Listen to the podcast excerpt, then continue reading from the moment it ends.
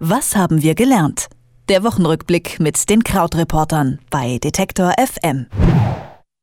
Die Aufregung ist groß. Von abgezogenen Steuerzahlern und organisierten Schlepperbanden ist die Rede. Anders ist die Statistik über Kindergeldzahlungen für Kinder, die im europäischen Ausland leben.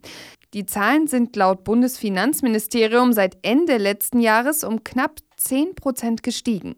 Und die Kommunen befürchten, dass die Kindergeldzahlungen zunehmend systematisch ausgenutzt werden. Viele fordern deshalb, die Beiträge sollten an den Bedarf im jeweiligen Land angepasst werden. Aber wie aussagekräftig sind diese Zahlen überhaupt? Das ist eines der Themen, die ich heute mit Christian Fahrenbach besprechen möchte von den Krautreportern. Hallo Christian. Hallo Karina, schauen wir es uns an.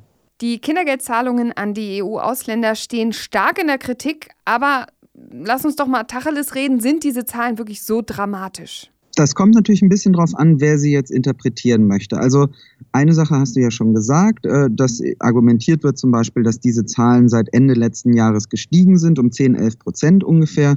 Und da würde man natürlich denken, ah, okay, es ist tatsächlich so, dass überall in Deutschland plötzlich ähm, so geheime Satelliten äh, äh transplantiert werden mit äh, massiven äh, Eltern mit äh, deren Kinder im Ausland sind und die das in Anspruch nehmen. Ähm, da kann man aber gleich das erste, die erste Einschränkung sagen, und zwar, äh, wenn man vergleicht die aktuellen Zahlen, und das sind Zahlen, die beziehen sich auf Juni 2018 mit denen vom Dezember 2017 oder 2016, dann äh, ist da auf jeden Fall immer auch deshalb eine Steigerung drin, weil zum Beispiel Saisonarbeiter da mit drin sind. Also Leute, die als Pflücker oder so zum Beispiel in Deutschland arbeiten.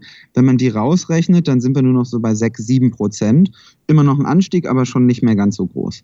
Vielleicht dann die zweite wichtige Vergleichsgröße, die es sich lohnt anzuschauen, ist zu sagen, insgesamt geht es um äh, 236.000 Kinder von insgesamt 15,3 Millionen äh, für die der deutsche Staat überhaupt Kindergeld zahlt. Also wir reden von weniger als zwei Prozent. Und bei diesen 236.000 Kindern äh, entfallen die meisten auf Polen.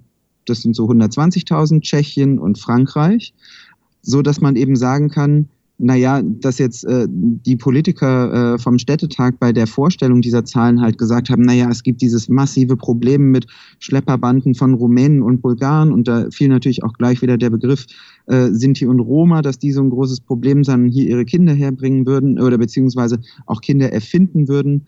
Das ist natürlich dann auch wieder etwas unlauter argumentiert, wenn man sich anschaut, dass das auch in der Statistik nur Länder sind, die wirklich auf den hinteren äh, Rängen stattfinden.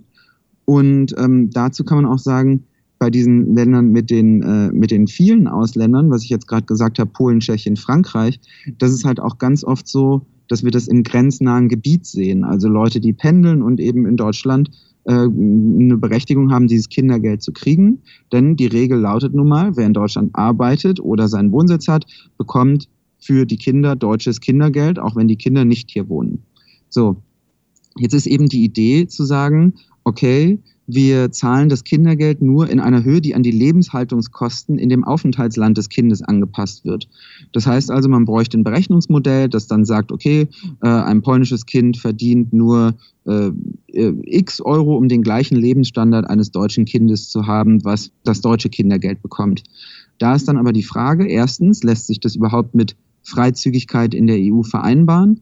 Und zweitens, wie groß ist eigentlich dieser Berechnungsaufwand, das immer aktuell zu halten für eine wirklich relativ geringe Zahl von Betroffenen. Du brauchst ja eigentlich dauernd so ein System, das äh, 27 Länder miteinander in Beziehung setzt. Also auch das ist auch wieder sehr, sehr kompliziert.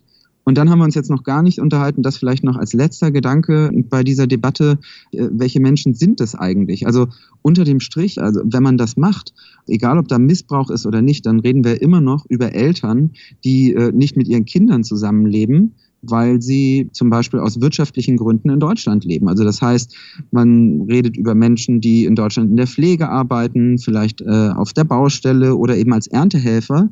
Oft Jobs, die relativ wenig Lohn mit sich bringen und eben die unterm Strich immer dazu führen, ohne die Kinder äh, in Deutschland zu sein. Also auch da kann man den Punkt machen, so, mein Gott, was ist das für eine Neiddebatte, wenn wir schon anfangen, eben unsere so ja, halbrechten Diskussionen an dieser Personengruppe aufzuhängen.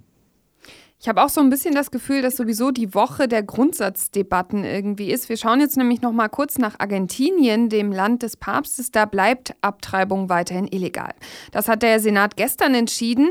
Der Entscheidung gingen große Proteste sowohl von Abtreibungsbefürwortern als auch Gegnern voran.